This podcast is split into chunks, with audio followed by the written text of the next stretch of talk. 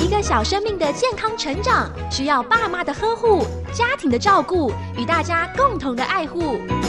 纯青婴幼儿营养研究基金会与佳音电台联合制作家庭保健室节目，守护家庭，守护下一代的健康与幸福的未来。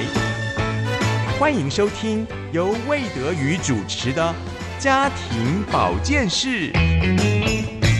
亲爱的朋友，欢迎来到家庭保健室，我是节目主持人魏德瑜。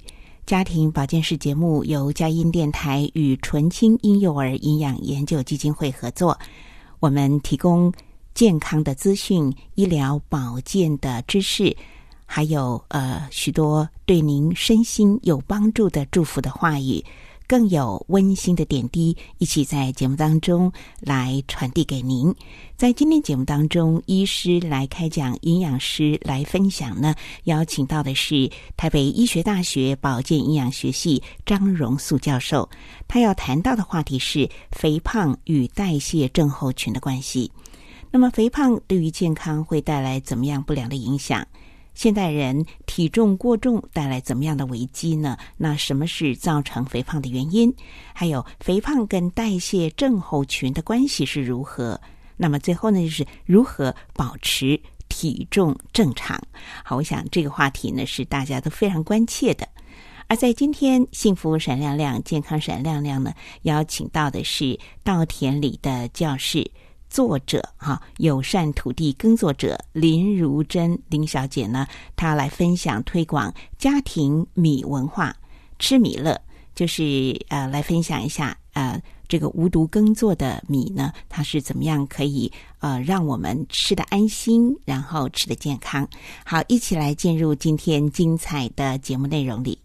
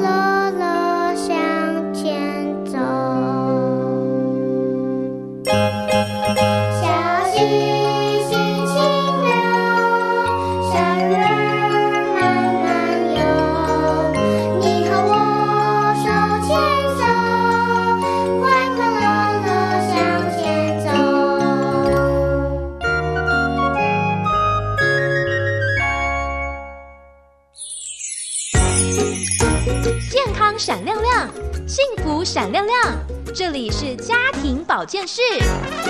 医师来开讲，营养专家来分享，欢迎来到家庭保健室。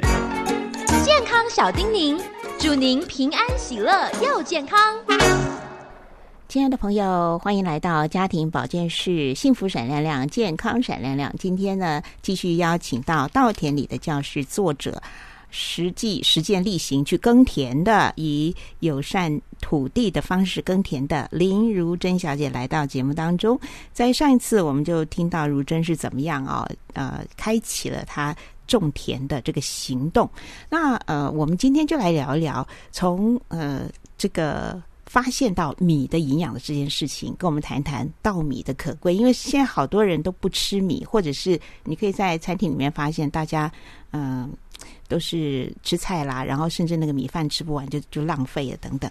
那么这个其实对于整个呃农民的稻作来讲都是会有影响，因为他们可能会影响到他们的生计跟他们的工作机会了哈。那我们来听听你跟我们讲讲这个米食的好处，还有要怎么样呃去选择米食。呃，我想说第一个就是稻米它其实是一个种子。就像坚果一样，一个种子。那种子的话，就是当你把它泡在水里的时候，它会从胚芽的地方长出种子根跟叶子出来，所以它是一个耐存放的。我们今天吃这些五谷杂粮跟蔬菜，其实不是只有吃营养素，我们还吃它的生命力的部分。只有稻米是放下去可以这样长出来。你今天吃高丽菜、吃呃青花菜或其他的水果，你没有办法是把这些东西就像随便放下去，它就长一个新的东西出来。嗯，甚至可能它只能放一个礼拜，它就会腐坏掉。所以，呃，我第一个是我这样鼓励大家是吃。把稻米当主食，对你身体是非常好。那再来第二个，就是中医其实非常推崇稻米，其实它本身就是中中药材的一种。那它是平补，也就是老人跟小孩都很适合，还是特别适合生病的人那样子。那你不为什么要等到生病才吃呢？我们平常就可以吃啊，你多吃其实就对你保健非常的好。那像。新谷医师他是鼓励你要多吃糙米饭，光是糙米的外面那个米糠层就含有很多天然的维他命 B 群，可以稳定神经，促进肠道的蠕动，然后还有很多膳食纤维，然后也可以帮助你把身体的毒素排出去那样子。那胚芽就我刚刚讲的，它是一个生命能量很高的地方，可以长出种子根跟。叶子出来，那你如果吃白米饭，你就少了米糠层跟胚芽这个部分，就非常的可惜。那再来就是你买到的米是不是都是台湾的米嘞？你可能看过一些混米事件，其实很多混米事件都是大厂，那它可能会进口国外的米。所以如果你呃利用六日或上网，其实可以查到台湾很多本土好米、十大经典好米啊，或是去农民市集逛一逛，就可以买到农民真正种的米。这样的话，你可以。真的好吃的糙米，我我试过，你就用电子锅啊，那些都有预约功能，或是电锅这样简单煮。小朋友不用配任何的菜，都可以整锅吃光光。嗯哦，而且它会冷的时候还是很好吃，很 Q 弹那样子。对，嗯，不喜欢吃白米的人，可能是没有吃到好吃的米。OK，那你也常常呃，这个带大家来实做哈，所以今天在节目里面跟我们讲几个就是简易的家常的米食谱好吗？是，嗯，呃。第一个就是现在，如果可以的话，像砂锅，砂锅煮粥很好吃。嗯，它你可以在晚上睡觉前煮十分钟，然后就把它焖着就好了。它隔天早上就就就会软，所以你很节能，那你也不太需要去顾火那样子。所以我们是煮的是糙米，你可以用糙米煮，可以可以要泡过以后再放进去。那你家如果没有砂锅的话，就像我刚才讲，电子锅预约定时要煮饭啊、煮煮粥都很方便。那甚至现在还有很多人有焖烧罐，焖烧罐也可以煮粥。当年台大。呃，张金娥老师他在念台大学生的时候，他就觉得粥对身体很好，因为早上可以补精益、利小便，然后利格养胃。像你吃粥，你可能会觉得啊满身汗，它其实就是在帮助你排毒的作用。我们的皮肤是最好的排泄作用，可是如果你早上吃其他东西，你可能就发现它没有那个排汗的作用。然后再来就是它可以生精益。什么是精益？就是煮粥上面会有勾勾的那个那一层，那个勾勾那一层就是会润滑你的皮肤跟你的关节那些东西。所以，我们中医在讲说，你不是只有气血很重要，你的精液也很重要。尤其像皮肤干干的老人家、小孩或者一些瘦瘦的人，他们都是精液都需要。特别的补充量，那你如果常常吃辛辣物啊，或是烧烤的东西，它也是会破坏你的精液，把你的精液量变少。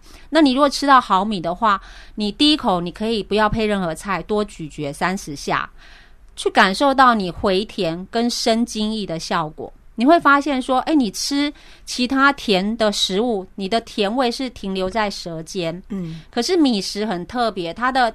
甜味是停留在舌根，而且会不停的涌上来，就是我跟他讲口水的部分会一直增加那样子，就是津津有味那生生津生津那样，会尤其像夏天，你这样就比较不容易那么容易口渴那样子，对。个性也比较不会那么燥那样子，对，尤其进入秋天就要防秋燥。对对对，嗯，我记得你有在刚刚讲的说你在台南后壁的那块田地靠着学校，是，所以其实也有带动学校的食农教育嘛，有哈，谈一谈走到学校里面跟小朋友的互动。是小朋友的话，我们第一堂课就是会教他们怎么洗米煮饭，然后家里有几个人要算那个要煮几杯，然后米价怎么算。有一句话叫“吃米不知米价”，我们现在就让他算那样子。然后再来第二堂课就进到怎么煮糙米地瓜稀饭，因为地瓜也是我们台湾之宝嘛。那因为刚好地瓜又弯弯曲，同时可以训练小朋友去那个训练那个大小肌肉，大小肌肉。对，那第三堂课我们就教他们做包饭团，因为现在。家双薪家庭很忙，那其实很多人没有办法做早餐。那如果早餐你们用电子锅约定时煮的话，小朋友也可以帮忙包饭团。那包包饭团很简单，对，又对健身体很健康。大家可能没有想过呃超商的小小的预饭团，里面嗯就十几种添加物哦。对所以你这样的话，呃，对自己是健康很多那样子。嗯，对啊最好是自己在家里面做，就不会吃到那么多的食品添加物。对对加工的东西，是我们吃到的是原生的食材。好，那呃，在台南呃开始种这个地的时候，嗯你种的是什么样的种子呢？当时、哦，我很幸运，是我中我选的是一拳香米。嗯那因为它有香气，那我那时候是希望说，我爸他调养的时候闻到香气，它的食量会更多。然后还有就是早上起床，你不是被闹钟叫醒的，你是被米饭香叫醒的。嗯所以我会选一泉香米。那我很跟一泉香米有很独特的缘分，就是有一次我一泉香米它是在台中发发源的嘛，那我就去台中拜访米厂，竟然有碰到郭一全博士的太太。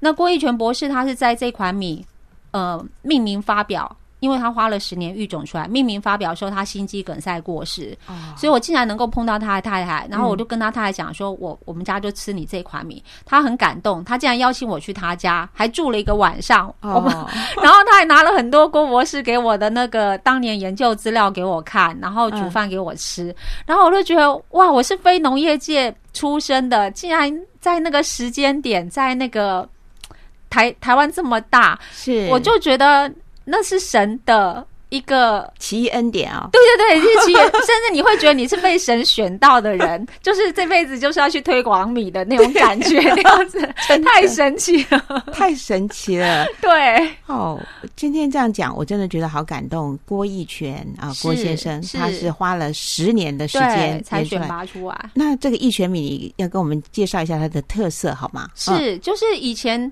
我们大家比较种的米是。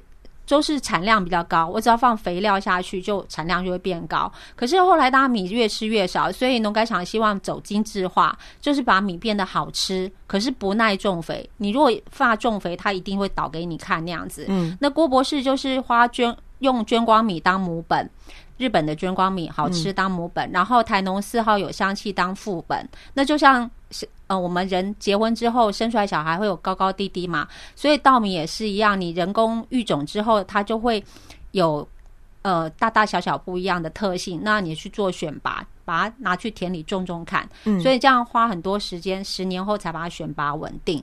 那最重要是在选做交配的时候也很辛苦，因为我们刚刚讲，你今天捐光米要当母本，那你它是不是附雄蕊的部分，你就要把它去掉？所以每一个稻谷不到一公分大小，那你第一个要先用温汤去雄，用一个热水把雄雄蕊的功能去掉，然后再把每个稻谷的三分之一减掉。嗯，所以大家可以想想看，那工作有多辛苦。一只稻穗大概有一百多颗稻谷，然后育种人员就要一大早去做剪影的动作，然后把母本准备好跟副本，然后再做交配那样子。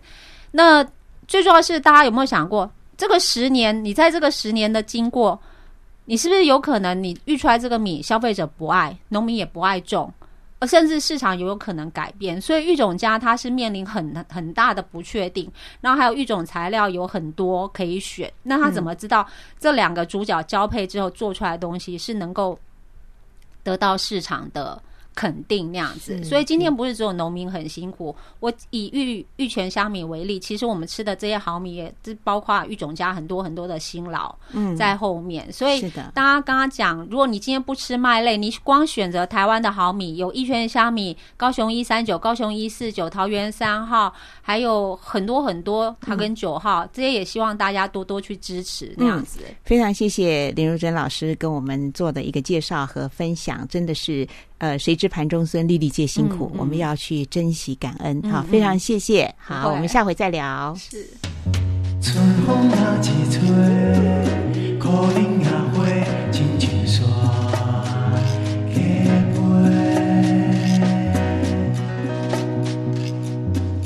鸟鸟啊来叫卖，青蝶花起来去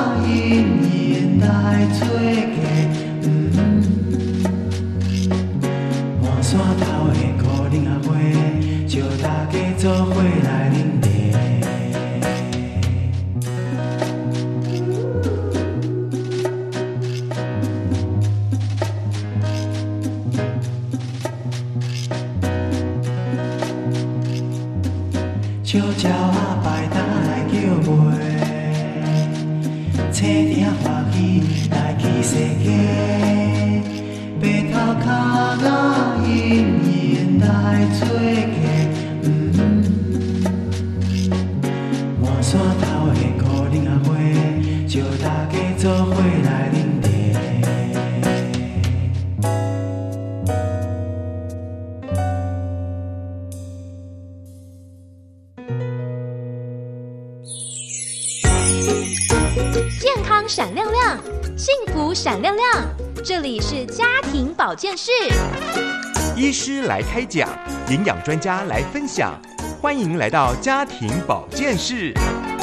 健康小叮咛，祝您平安喜乐又健康。亲爱的朋友，欢迎来到家庭保健室。医师来开讲，营养师来分享啊！今天我们邀请到的营养专家是台北医学大学保健营养学系的张荣素教授。张教授今天要来跟大家分享的话题是肥胖与代谢症候群。我们一起来欢迎张教授。张教授您好，好啊，魏姐及各位听众朋友，大家好。是呃，当您谈到这个话题的时候，我就觉得深获我心啊，因为可能是我们现代人很多人有生活的压力，或者是很多人有所谓的这个外食，还有呢，就是也许在饮食上面的不节制，或者是因为外食的部分有很多素食嘛，哈，所以呃造成了好像现代人有很多肥胖的状况啊。那今天就请您先来谈一谈，就是说，哎，肥胖哦。究竟它的这个量测的标准是什么？那么肥胖对于健康的不良的影响？好，那呃，肥胖的呃，就是呃，测量呃方法是什么？其实这个是很基本的问题，但是呢，其实也经过好几年科学家不断摸索，最后才知道的。因为我们都知道，就是说，我们其实是有种族上。的的身材的差异，哦，比如说我们想到黑人，就想到就是很魁梧，哦啊，如果他比较胖的时候，就是像那个呃呃中年肥胖的那个黑人大妈的时候，我们就觉得他屁股很翘，对不对？对。然后就下半身是比较胖的，但是白种人的时候呢，那以及我们黄种人，好，所以讲到种族的时候，我们就会觉得黄种人好像是在跟白种人跟跟黑人来讲是比较娇小的，好。那我们在讲肥胖的时候，我们都会觉得说，哦，白种人跟黑人他好胖，好大一只，那好。好像我们都没有事情。哦，早几年的科学家也的确是认为说，这个是好像我们没有那么胖啊，所以我们好像像那个代谢症候群这些，好像应该我们比较没有那么严重。嗯，后面呢，科学家才发现说，哎，其实哈，因为你的肥胖后面衍生出来的疾病，我们现在都知道三高嘛，哈。不是身高哈很高，薪水很高，不是这个三高，而 就是大家在高血压、高血脂、高血糖，是，然后这是肥胖后面会衍生出来的三高。那因为肥胖，如果我们就说你可以胖的很健康。哦，就是穷在这刚哎，吼做工的他就就是很亏，或运动员，哦，比如说他就是壮壮的，好，但是如果你测量体重的时候，他可能其实就过重喽，好，所以就是后面科学家才搞清楚，就是说，哎，其实亚洲人就是黄种人，小小一只，其实他就会有所谓的三高啊，所以后面科学家才发现说，我们亚洲人的定义哈，就是肥胖的定义不能跟白种人或黑人一样。好，那因为又加上我们个子比较小，然后骨架也比较小，哦，因为你的体重反映出来是不是只有脂肪，也有肌肉以及骨头的重量，好，所以像黑人跟白种人，因为他们骨骨架比较重，所以他个子也比较高，所以如果你纯粹以重量来讲来界定肥胖，它其实不适合我们。所以后面你有没有发现，现在国健署在推的都是用腰围？有没有腰围？对对对，好，所以后面发现腰围呢比较适合我们亚洲人的体型，就是胖起来，我们的腰就不见了。嗯，好，所以我们现在其实推的都是用腰围 来做一个，而不是说真正用的是公分哦公斤数。那如果公斤数体重的话，你还要再考虑你的身高，所以我们才会有这个所谓的身体质量指数。好，那这个切点其实就是跟亚洲人，好，亚洲人就会跟那个。白种人跟黑人的切点就是不一样的，好，所以大家比较清楚一点，其实就是直接看腰围就知道了。哦哦，所以呃，这跟 BMI 身体指数又有些什么关联呢？对，因为刚刚讲过，像比如说做工的啦，哈，或者是运动员，大家都觉得说他可能是很出众、很快，尤其像那个拳击手，有没有？嗯，或者是我们的呃，我们国人最骄傲的，像郭幸存，他是举重，你就会觉得好像这些。比较是身材比较魁梧啊，有时候你甚至认为他可能有点胖胖的哦，因为我们对胖的要求是主观视觉上，但是其实这些运动员他其实身人家他是胖的很健康，你也不能讲他胖，他是壮的很健康，因为他里面其实都是肌肉。哦，所以我们就是说，我们现在都知道万恶之源其实是脂肪。嗯，嘿，所以肥肉和肌肉之不同啊。对对，没有错。那肥还要肥的对的地方，像我们广告的时候常讲的端一端蝴蝶袖有没有？哎呀呀或者说哦，我我臀部这边捏起来，就是那个胖或大腿的脂肪捏得起来，我就说，如果你捏得起来的，都不是问题。重点是你的脂肪堆积在内脏，我们叫内脏脂肪，你捏不起来的那个才是问题。哦，所以 那个内脏的脂肪，对，就是呃，是身体真正的一种累赘，或者是没有错。疾病之源头。对哦，对，没有错这也都是后面这几年科学家才逐渐知道说，哎，脂肪是最不好，但是脂肪还要看它长在哪个部位，那对健康的影响才会是更更严重的。对脂肪长在哪个部位会？对对，就是 说，如果长在肝，就是就是脂肪肝。脂肪肝。然后，如果像我们都听过一句叫心包油，啊，心对对对，嗯就是心脏外面都是一层油，把你的心脏给包住了。嗯，这个其实就是所谓的内脏脂肪，它可能是包覆在你的脏器的外围，嗯那或者是直接就是在那个你的脏器里面，像法国的美食就是鹅肝酱有没有？对。啊，台湾就有粉干，这个其实就是脂肪 肝，就是脂肪肝。对对。我们吃的时候吃鹅肝呐、还有吃那个粉干，都觉得好香啊！没有想到自己其实对。呃，可能我们自己的内脏那个肝也是被油包着哎对哈。没有错嗯。没有那你刚才错讲到这个心包油的话呢，它就嘿会带来心脏上面哪一方面的疾病呢？我们嗯。其实最怕的就是内脏脂肪，这个是我们一般人哈，即使你瘦瘦的，你都觉得你很苗条，然后都没有问题。但是这种是你就是我们说偏向这种，他可能自己本身就是瘦的人就有高血脂，所以他就是基因先天上他他就是没有办法去代谢吃进来的脂肪。那这是瘦的人，还有一种就不运动的人，对，因为啊，还有一种可能跟他吃宵夜有关。好，那还有一种当然就是可能他吃错食物了。好，那这总而言之，其实就是除了扣除掉基因遗传之外，这个其实就是你的生活形态是不对的。所以我就说，我们脂肪到底为什么本来应该就是要跑到，我就说你的，我们说皮下脂肪就是你捏得出来的，就是像蝴蝶袖啦啊大腿，你知道觉得捏得起来的脂肪，那你就是外观上你捏得起来，它其实是比较安全的储存。好，那这是我们人体的演化，就是脂肪其实不是不好的，它脂肪哈，其实它它就是在我们说，像你看现在在全球在呃。乌克兰有在战争，嗯，那你想想看，我们以前所有的历史里面哦，我们人类其实都是处在饥荒的时期，是对不对？都吃不饱，对。啊，所以以前这胖子就是就是很有魅力，嗯。然后也有钱。嘛，对 对。嗯，对啊，所以就是如果以演化的疑问来讲啊，我们其实人类是长期处于饥荒。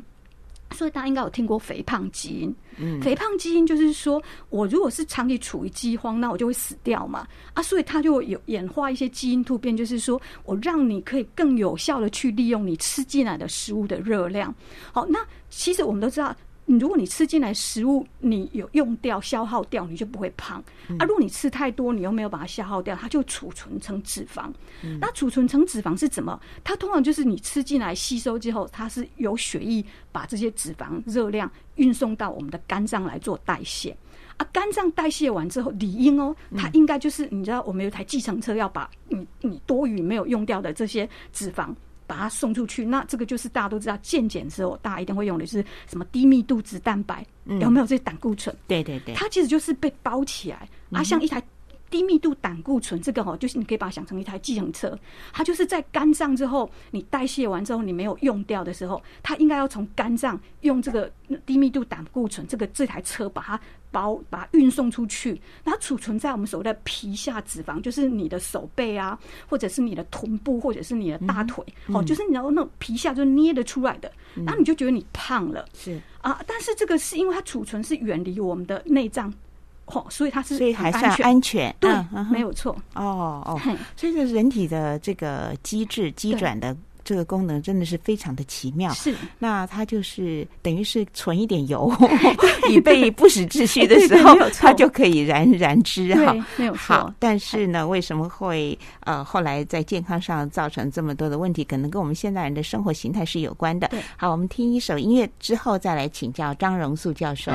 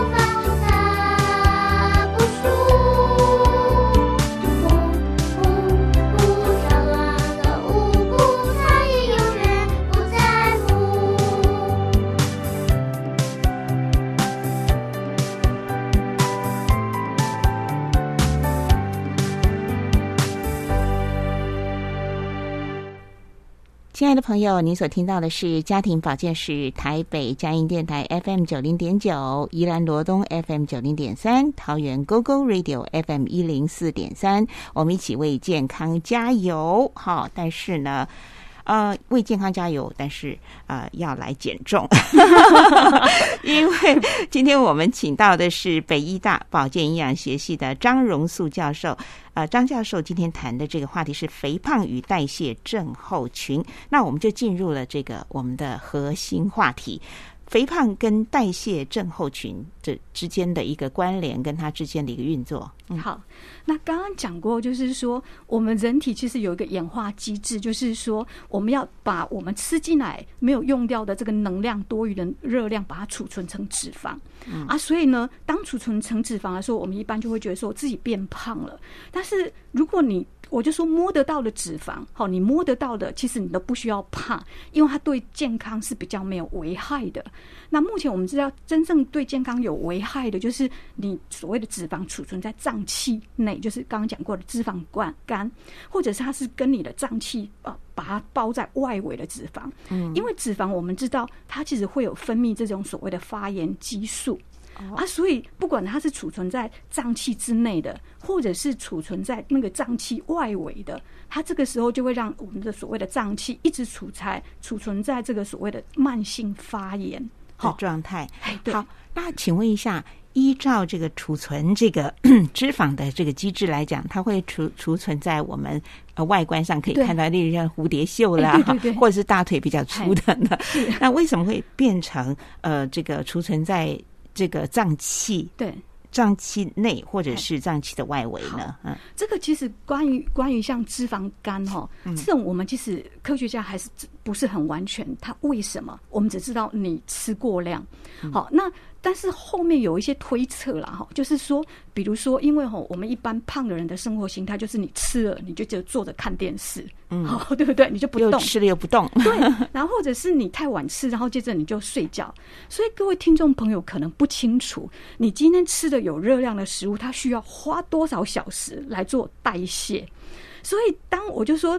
他人哦，你都在睡觉了，你的这台计程车它也会罢工。所以刚刚刚不是讲说，如果你今天多余的脂肪，好，它储存起来，它用像低密度胆胆固醇这种计程车从肝脏送出去你的皮下脂肪，那个这有点远，对不对？嗯，啊，所以当你你你都睡着了。好，那其实基本上他也会睡着，他就罢工。好，所以讲，我就是说比较通俗一点的讲法，大概就是这样。所以我们就是说，包括我们的古老的中医，其实都有讲，你吃完饭后你要去散步。好，那这个 这养生，这是我们的中医的的说法。但是最近呢，有那个科学家，他其实就是用我忘记是美国还是是那个欧洲的。他就是用大型的健保资料库去去分析，就是说，如果你今天这个人哈有五岁，好，我们通常都认为五五岁是好的，对不对？对，结果他这篇大型的那个那个研究出来，他认为说五岁其实是很伤心脏的，就是很伤心脏。然后他就是认为说，当你今天有五岁习惯的人呢，他其实基本上有心脏疾病的风险是比没有五岁的人来高。嗯那他就推测几个可能的原因，第一个就是因为一样嘛，你都睡着了。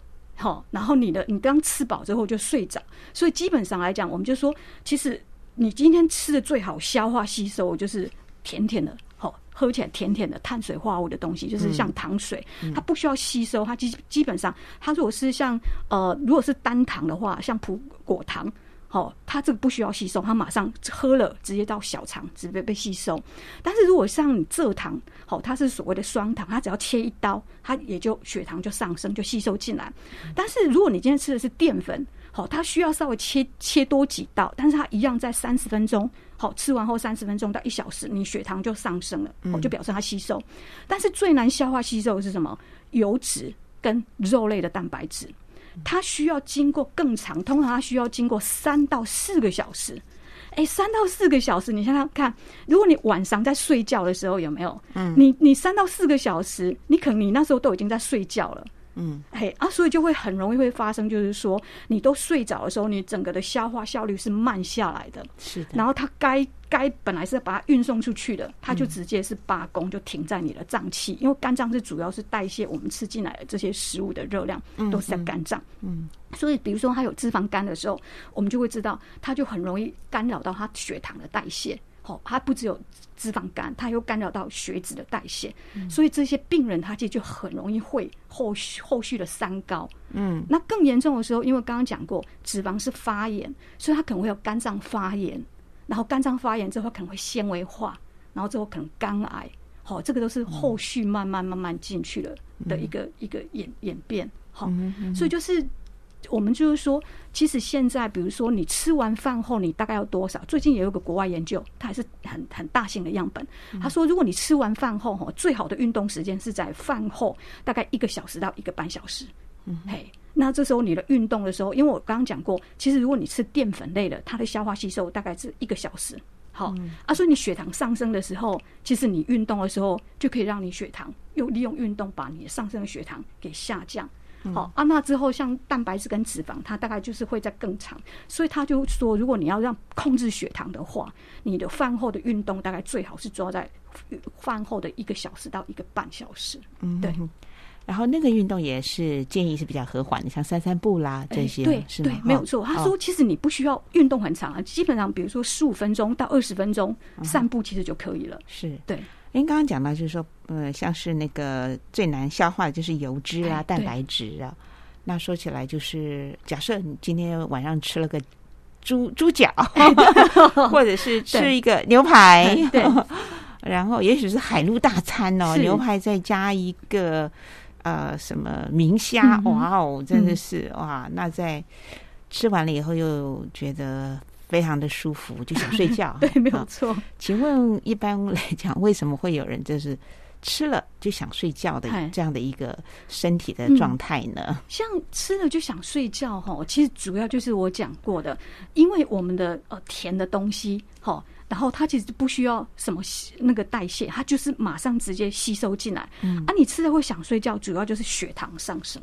哦，嘿，所以你如果今天是吃牛排、吃猪脚，好，你其实你就比较不会有这种吃了之后，你大概三十分钟，好，一个小时之内，你就开始像上课就开始在度咕，好，嗯，对，这个就是如果你有发现，就是说你如果是呃吃完东西之后，你就会很很容易想要打瞌睡。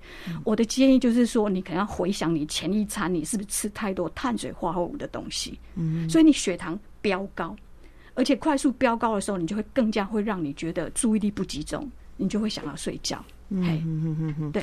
哇，所以那个如果又这样吃的饱饱的，然后又昏昏沉沉的，然后又去睡下去，所以就会怎么讲？人家是雪上加霜，这个是肥上加肥，然后日积月累之下就会变成哇，这个三高，然后对就上升哈。嗯所以这个不得不小心。好，我们呃分享到这里，我们再听呃好听的音乐，待会儿继续的请教张荣素教授。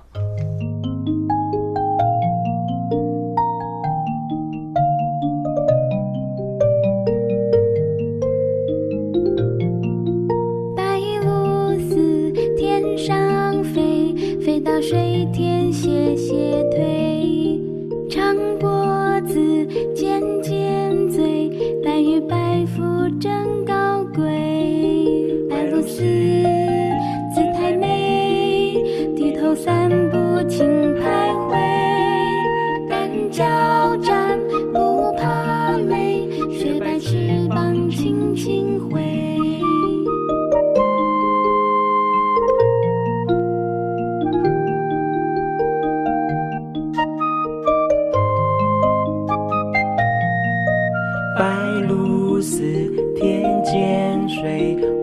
脖子深深推。太阳照，微风吹，不知午饭吃了没？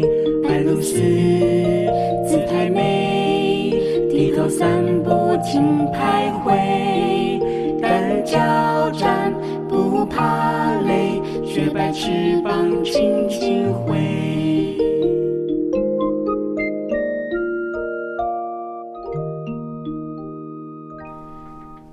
的朋友，您所听到的是家庭保健室，祝福您和您的家人都平安、都健康。那其实呢，健康呢，贵在每天啊、你生活上面的一个作息的注意、饮食的注意，还有呃适量的运动啊。那么这些呃好的一个健康自主管理呢，能够使你的健康呢保持在一个很好的状态。那今天我们讲的，尤其是我觉得跟个人的恒心，还有饮食习惯，其实是很有关系的啊、就是肥胖与代谢症候群，因为说来肥胖的原因多半还是都跟吃太多。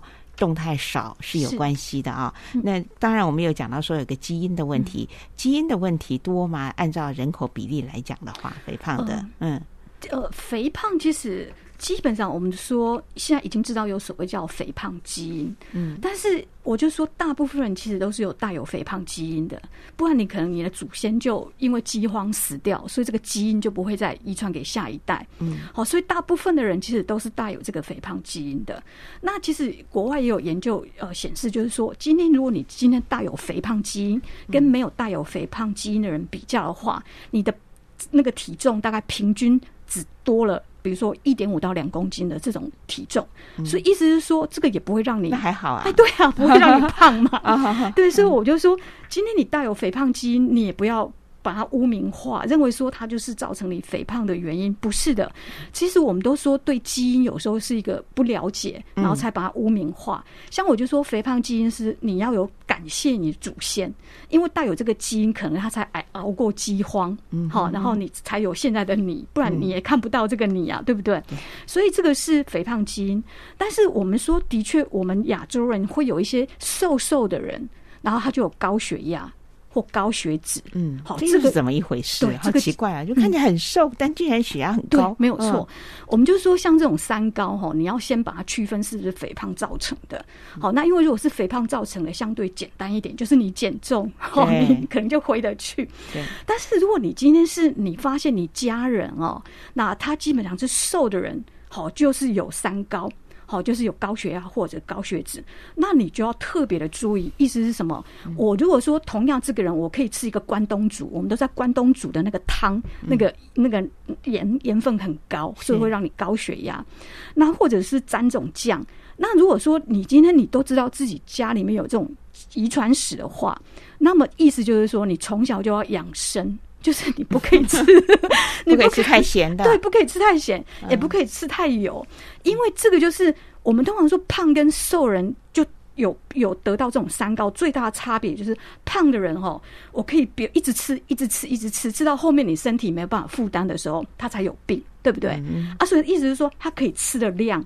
嗯，然后让你导致有病的时候，它可以吃是比较多的。嗯，但是瘦的人呢，因为他基因去代谢你吃进来的盐分，好，那以及基因去代谢你吃进来脂肪，它代谢能力就稍微差一点。嗯，所以就你就不可以用这样比喻，就是说，哎，人人家吃这个牛排都没事，好，人家吃这个吃那那沾这个酱都没事，为什么我就有事？那就是你的基因差只差在这边。嗯哼，所以这个是你可以看看你家人哦，是不是瘦的人就就。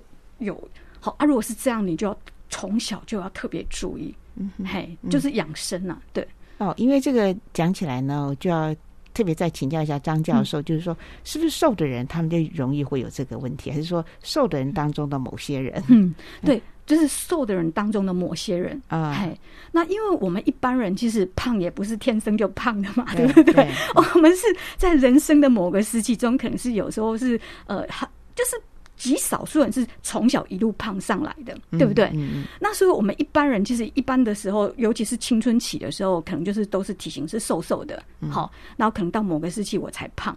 那所以像这些瘦的人当中，就是当你瘦的时候，就表示你吃进来的食物是是满足你身体所需要的热量，或者是你可如果很瘦人，就是你吃他吃不够，而你吃进来的食物比较少，他对身体的代谢压力就比较少。嗯，好，对不对？嗯，好啊，所以这就是瘦的人。那当你瘦的人时候，你食物你吃进来的食物，因为我就说，我们包括连呼这一口气跟喝这个水，其实我们都需要代谢它。嗯，好，那以以往大家就可能会觉得很很荒谬，为什么？呼呼吸为什么你要代谢？现在我们要空污嘛，空气污染，你就要知道空气中也是有不良的物质，嗯，那你身体还是需要去代谢它，所以现在有很多空污造成的，像气喘啊，哦，像造成癌症甚至失智症，都跟空污是有关。系的。哎，对，是，嘿，所以就是说，你我们人是活在这个环境之下，这个环境对我们身体的影响，其实除了食物，那食物是你每天都在吃。的，好，所以你你只要一吃它，因为你不知道这个食物的栽培过程中有没有毒物，好，那所以就是即使很健康的食物，像我们就是说最近这几年最夯的就是洛梨嘛，对，哦，对不对？然后其实你从新闻中你也可以看到，我们销毁了好几批，比如说从墨西哥啊，从美国进口的洛梨，因为它里面含有重金属，好，嗯，那所以像这种食物。含带的这些有毒物质，不只有农药，像重金属，其实它的代谢其实是很要很久很久的。嗯还有一些深海鱼也是如此哈，没有错。所以其实这这整个跟呃环境生态这种呃嗯被大量的破坏哈，没有错。呃呃不不管空污或食物都是呃隐有很多隐藏的危机哈。是那呃对于这个代谢症候群，我们想更多的了解。它是怎么样的一种代谢的机制，然后出了问题？好，嗯，因为代谢症候群是一个总称啊。对，那我们比较熟悉的就是三高哦。那代谢症候群就是说，你除了肥胖之外，你只要有有其中一个，哈，它就是高了，指数高。那代谢症候群它是一个多重，跟你比如说呃呃糖尿病，好，糖尿病它其实就血糖很高，而且它是连续的，所以它之后它就变成说，哎，它就会。变成说它是诊断成糖尿病，但是代谢症候群是你只要血糖再稍微高一点，它还没有到糖尿病，它可能就会把它归类归类在说你可能就是会有得到代谢症候群。所以除了肥胖之外，就是你只要三高中的，比如说一个或两个，你其实就是有高血压、高血脂或者是高血糖、高血糖对，跟肥胖 对。那呃，也就是鼓励大家要定期的做健诊了。哎，对，啊哈，对，那就是我就说，呃，腰围哦，腰围就是腰围跟量体重。不一样的地方就是，你刚就回到刚刚讲过，脂肪堆积在哪里才最最重要的。嗯，那因为我们我们亚洲人的体型，我就一胖起来，那个腰围就不见了。嗯，嘿，那刚刚我讲的说黑人大妈哦，她胖起来的时候，她腰还是细的，但是我们就会觉得她的屁股，屁股很很大，对不对？所以它是储存在一个呃安全区。哎，对，没有错，没有 错。可是我们腰肥的话的。腰腰粗的话呢，就是是。就是我们的内脏比较会是储存脂肪了。对，那因为其实早期的研究就有发现说，你手背粗啊、大腿围粗啊，其实都都都是很好的，嗯，它比较不会得到三高或心脏疾病。是，嘿，因为你储存你的脂肪是储存在比较安全的区域，嗯，但是如果你储存在内脏，内脏就是你一胖起来腰不见的时候，嗯就表示因为我们的腰围这边其实很多脏器都是在我们的中央这边，对对对对对。对，哦，所以有这个中广状态的话呢，就要小心了。你的腰粗了的话，哈，那呃呃，该怎么样？呃，就是如果已经腰都很粗了，那就是减重吗？还是说要怎样有一些控管呢？好。嗯，那我再理清一点哈，因为早期有说什么呃梨形、好嗯。苹果型这种肥胖，对，那其实呃，听众朋友们注意，就是腰哈，就是你的你的肚脐，好，肚脐下面，肚脐下面，嗯我们现在女生有很多，因为我们比较小孩生的少或不生小孩，所以我们有很多的子宫肌瘤。嗯，这个肌瘤哈，很多人会误认为说它其实胖起来。但是其实它的如果是在那个你的肚脐下面这边，其实很容易在中年之后增加的时候，它其实是肌瘤。那所以呢，肌瘤其实因为我本身有肌瘤，我后面才发现说，其实肚子本来都是软的，好，所以如果你的是胖肚子的话，你应该是软的。嗯，肌瘤的时候，尤其它大的时候，它按下去是硬的。哦，所以我早期的时候，我以为我是运动有成，这 是肌肉，对，就我没想是肌瘤，是肌瘤，嗯对。所以如果是下面的早期，就是说，哦，中年妇女她就开始会有那个胖，其实应该是肌瘤。目前现在知道，大部分是因为肌瘤的关系。嗯，那所以你你要知道，就是说你的腰吼，就是如果你是胖在肚脐下面的肌瘤，那个倒还好。比较胖的就是你真的上面就是肚脐上面那个腰，哦，腰是真的不见了。哦，对，所以等于是说，你如果是胖那个下半下半部，真的不要不要不要担心它。啊，好，就是你的臀部啊，我们嗯一般女生都是觉得那个不好嘛。对对，但它只是外观上的不美观而已。所以要特别注意的是腰粗哈。，对，好，那呃，如何呃，这个就是我们因为节目也快对要到尾声了哈，最后做一些补充跟结论。好啊那我我刚最近看一个很有趣的研究是，因为呃 COVID nineteen 的关系，所以很多小孩子都变胖了，大人其实也变胖。对呀、啊，所以现在不是嗯有很多都是关在家里做那个线上游戏吗？嗯，那现在不是小孩子都很热门这种可以做那个 video game，就是在跳舞对，或者是打打那个好跟着那个那个那个游戏打。嗯那那个发现哦，其实如果小孩子哦，他只要做一小时，他其实就可以消耗到三百六十大卡的热量。哦，那么有效。对，所以如果像在疫情之下哦，你没有办法出去户外的时候，其实这个是游戏还蛮蛮鼓励的。嗯是。对，那这个其实是可以在家做的。嗯，可以做一些这个这个 video 的这种健身，对或者运动，没有错。哦对，然后第二个小诀窍就是嗯。刚刚讲过的，其实你吃吃完之后不要坐着不动，嗯。好，那你可以就是走走走路啊，或者刚刚讲过就玩那个那个线上的那个运动，嗯好，那最好的时机就是你在就是吃完。饭后的大概是在一个小时左右，嗯，那这个时候你我就说你只要十五分钟、二十分钟，嗯，其实它对你身体它都可以避免你成为以后得到比如说高血糖，就是糖尿病的这个这个风险。嗯，对嗯嗯，好，这些小 paper 其实是我们都可以做得到的。非常谢谢 张荣树教授，就就在我们这种疫情期间呢，哈，那很多居家。的时间会比较多，那想到了就是还是要怎么样在这种形式当中创造出自己好的一些呃生活模式了哈，所以千万也不要说气馁啊，或者是就。呃，就就放任哈，因为因为因为健康就是属于自己的嘛、嗯啊，就是我们就要把自己的健康顾好。好，非常谢谢张教授今天跟我们聊到这个非常实用的话题，谢谢您，谢谢